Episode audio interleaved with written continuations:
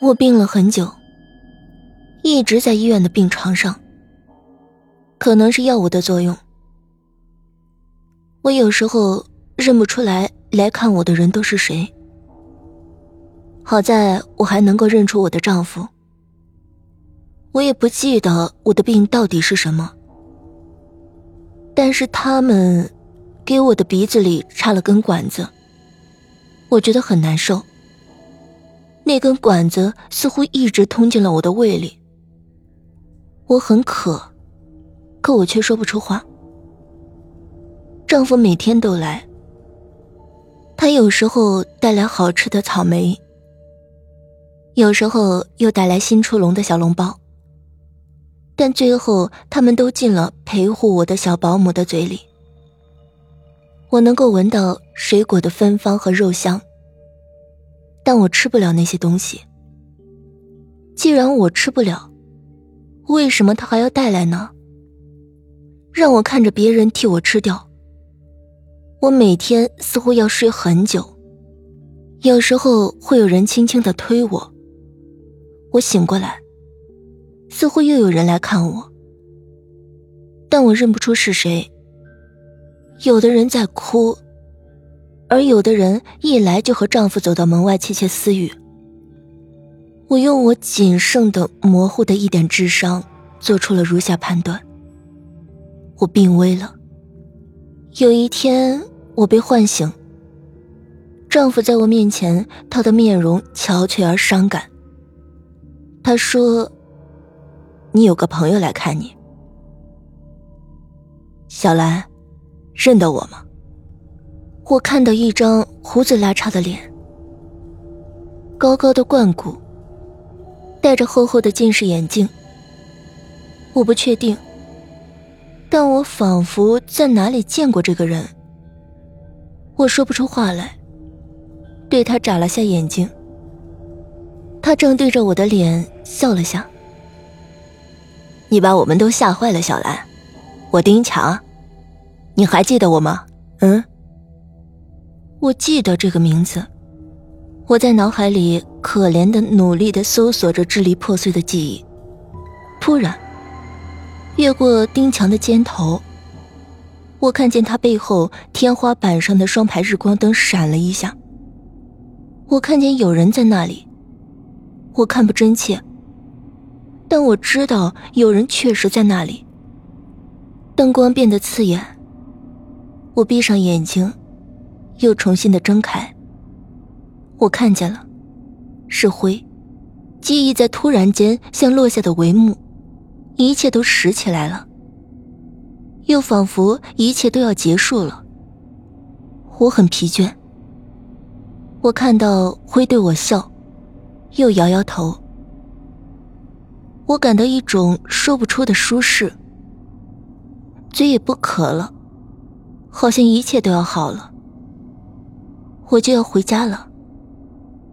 这时候，灰突然对我说。你打算什么时候来？我动了动舌头，却说不出话来。我心里说：“是回家吗？”他似乎能够听到我似的，对我点头。于是我就试着在心里说：“我想回家。”这时候，丁强看了看我，又回头看着我看的地方。他转脸对我说：“小兰，小兰，你在看什么？”我挪回视线，看着丁强，努力的对他笑笑。丁强诧异的看了我丈夫一眼，他们走出了病房。我赶紧又去看日光灯，灰的样子开始模糊了。他对我说：“你起来，我们回家。”我心里着急。我不行，你行的，起来吧。我真的坐起来了。我动了动手，可以动。我拔掉了那根管子，长长的抽出来。我想我会恶心难受，但没有。我回头看见陪护在打盹儿，病房里静静的。我抬头，灰不见了。我走到走廊上，看见丈夫和丁强他们在说话。小兰不合群儿，她单独行动比较多，团里就她一个女的，我怕是异国的旅馆有什么不好的东西。丁强狐疑的对着我丈夫说：“他说，他说他旅行的时候感冒过，不过回来了就好了。他确实和我说，你们在国外找过两个翻译。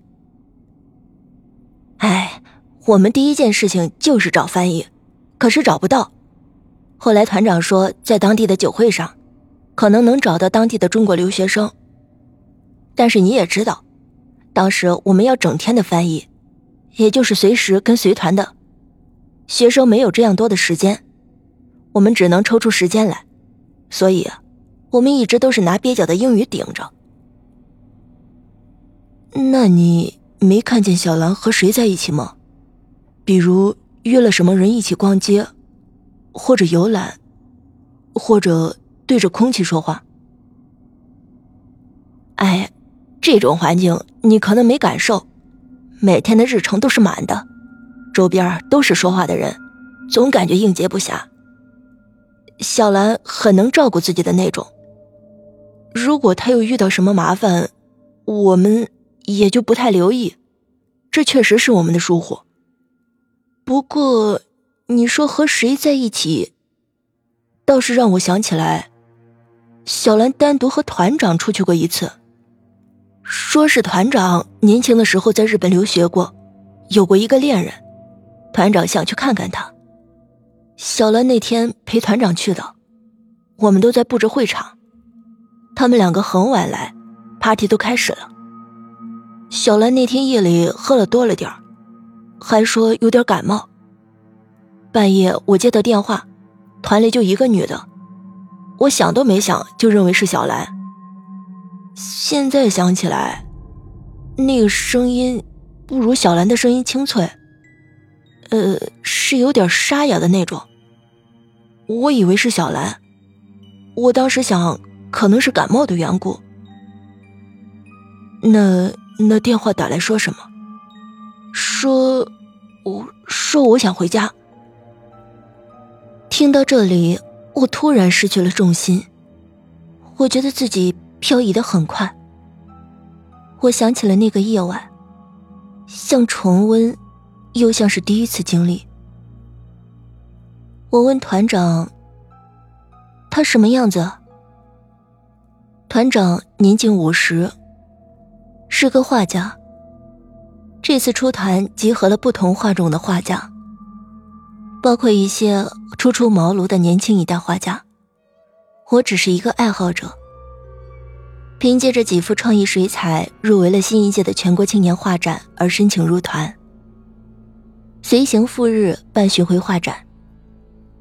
他见我问就笑了，哼，不着急吧，一会儿就到了，你自己不就能看见了？团长年轻的时候也很浪漫呀，谁还没有浪漫的青春呢？嗯，只可惜现在天隔一方啊。我回国成家立业，听说他自己开了设计事务所，小有成就吧。只是还是单身。我这次来也就探望他一下，不会是你想象的那样。我们都老了，很多事情都能看开放下，没有激情了。所以人生也和绘画一样，年轻的时候追求的是创意，年纪大了追求的恰恰是平和。不需要再有什么惊涛骇浪，越平静越好。然后回顾、重温，就仿佛细读一样，慢慢的揣摩，慢慢的了解自己。然后好归于黄土啊！我笑笑，不好说什么。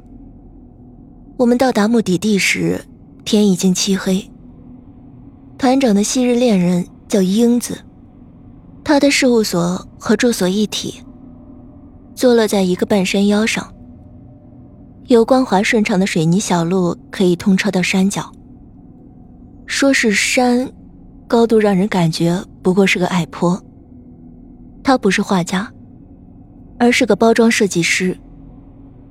我们寒暄后落座，我还用眼睛扫视过他办公室内堆得满满的包装设计作品时，英子已经和助理将精美的茶点端了上来。